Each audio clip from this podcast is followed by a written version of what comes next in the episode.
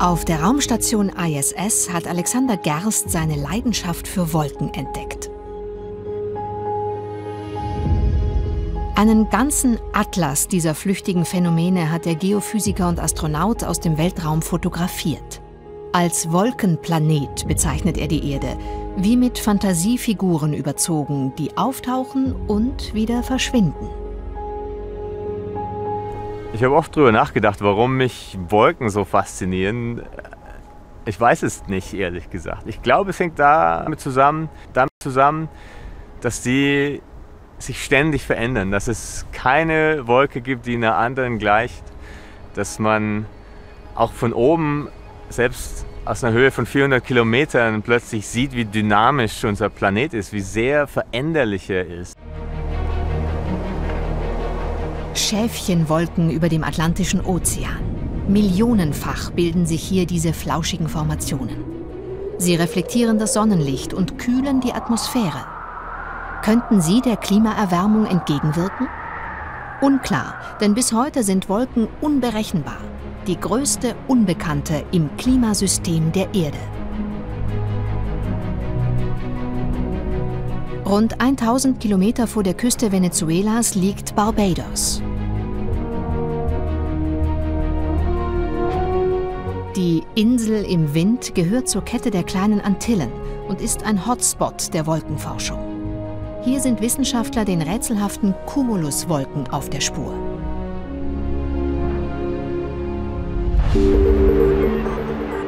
An der Ostküste, wo der Passatwind ungebremst über den Ozean weht, steht das Wolkenobservatorium des Max-Planck-Instituts für Meteorologie. Für Professor Björn Stevens stehen die ganz tiefen Cumuluswolken im Fokus der Forschung.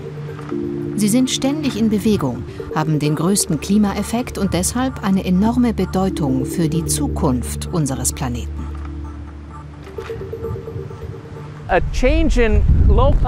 Verändern sich die tiefen Wolkenschichten nur um wenige Prozent, kann der Effekt einer Verdoppelung der CO2-Konzentration in der Atmosphäre entsprechen. Ein Wert, den wir seit Beginn der Industrialisierung noch nicht erreicht haben. Je nachdem, ob die Bewölkung zu oder abnimmt, kann der Treibhauseffekt verdoppelt oder halbiert werden. Das klingt gigantisch. Die bisherigen Daten reichen jedoch für eine genaue Berechnung nicht aus. Deshalb fahren die Forscher alles auf, was moderne Messtechnik zu bieten hat. Ein Laser schießt 29 Kilometer hoch in den Himmel, misst Wasserdampf, Strahlung, Temperatur und Aerosole. Das Forschungsschiff Meteor ist startklar für eine Wolkenforschungskampagne der Superlative. Voll bepackt mit Instrumenten, die teils erstmals auf See zum Einsatz kommen.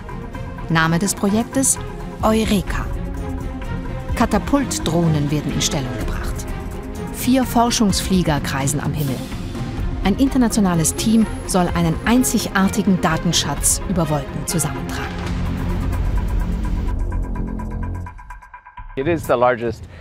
Es ist die größte Feldforschungskampagne, die es jemals gegeben hat, um die Rolle der Wolken im Klimasystem zu untersuchen.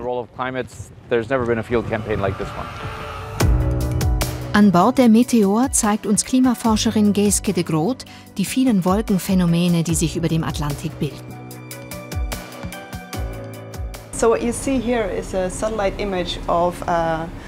Was wir hier sehen, ist ein Satellitenbild des Atlantischen Ozeans in einem Bereich von mehr als 4000 Kilometern.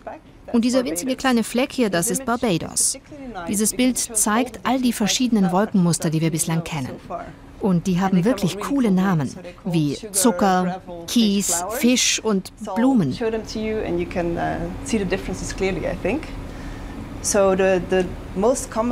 Die häufigsten sind Zucker, grau-weiße Wolken, die das Licht kaum reflektieren. Sie sehen aus wie Puderzucker, den man auf einen Kuchen streut.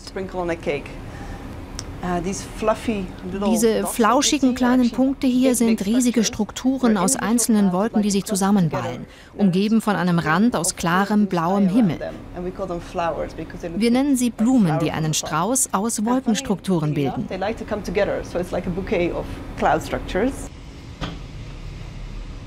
Doch ausgerechnet die niedrigen Wolken, für die sich Klimaforscher besonders interessieren, sind für die Satelliten unsichtbar. Um diese hochdynamischen Strukturen zu vermessen, sind ganz andere Instrumente erforderlich. Das Forschungsflugzeug Halo ist einsatzbereit für eine neunstündige Mission in den Wolken. Wir messen die Wolken nicht direkt, sondern leiten ihre Eigenschaften indirekt mit ganz unterschiedlichen Instrumenten ab. Vergleichbar mit der Persönlichkeit eines Menschen, über den man ein Bild gewinnt, indem man viele verschiedene Leute befragt. Wir müssen die Wolken also aus vielen Perspektiven betrachten und das geht mit diesem Forschungsflugzeug ganz besonders gut.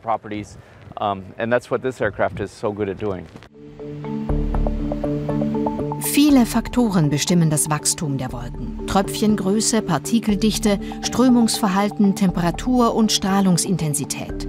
Alles spielt eine Rolle und wird nach einem ausgeklügelten Plan vermessen. Wir fliegen mit dem Flugzeug Halo äh, Kreise östlich von Barbados. Ähm, wir versuchen damit ähm, die großskalige äh, Luftmasse zu charakterisieren. Dies ist unser Kreis, den wir fliegen mit dem Flugzeug. Ähm, dann hier weiter im Osten sind einige Schiffe bzw. autonome ähm, Wasserfahrzeuge. Ähm, hier ist noch ein weiteres Flugzeug, äh, der Amerikaner, die fliegen hier auch einen Kreis. Äh, und so haben wir hier einen schönen Überblick. Alle vier Minuten wird eine Sonde abgeworfen, um vertikale Strömungen und Turbulenzen zu messen. Ziel ist es, den gesamten Lebenszyklus von Wolken zeitlich und räumlich zu erfassen.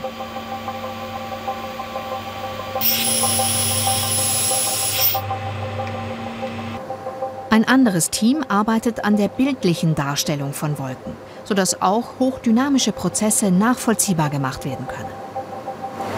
Wir haben hinten im Flieger zwei Kameras installiert. Die sind hier zu sehen, ähm, sind im Winkel gegeneinander gedreht. Und das Ziel ist es, diese Stereoinformationen zu nutzen, um eine 3D-Rekonstruktion von Wolkenoberflächen zu machen.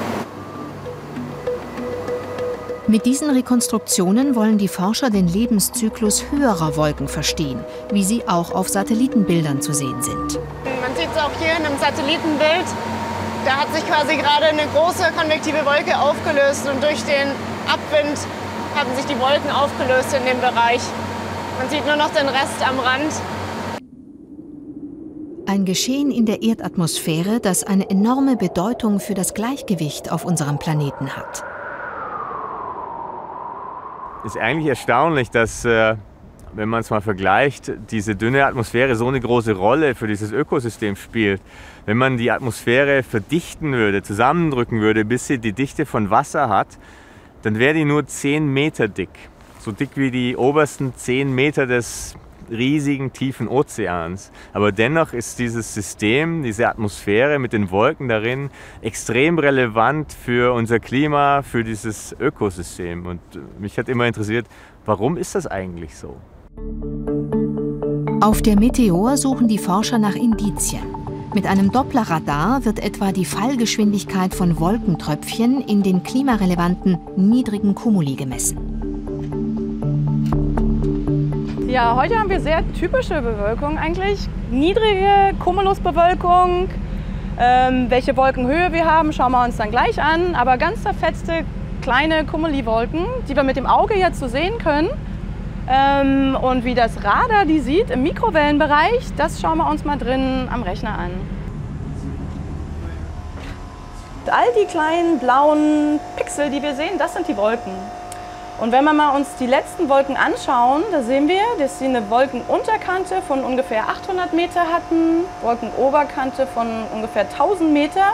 Das heißt, die sind wirklich nur 200 Meter dick. Das ist eigentlich heute eine sehr schöne Messsituation, denn um diese kleinen Cumuluswolken geht es bei dem Experiment. Wir wollen nämlich herausfinden, wie reagieren diese Wolken, wenn es auf der Erde wärmer wird, was gibt es für Clusterarten dieser Wolken? Manchmal sind die näher zusammen, manchmal sehr weit auseinander. Die Größe ändert sich, die beeinflussen sich auch gegenseitig. All das wollen wir probieren, hier bei dem Experiment näher herauszufinden. Ein weiterer Faktor X bei der Wolkenbildung ist der Austausch zwischen Ozean und Atmosphäre. Ein Team der Universität Hamburg hat sich zum Ziel gesetzt, diese Kreisläufe mit Sensoren mit einem Ausleger am Bug zu messen. Wichtige Daten für Klimamodelle.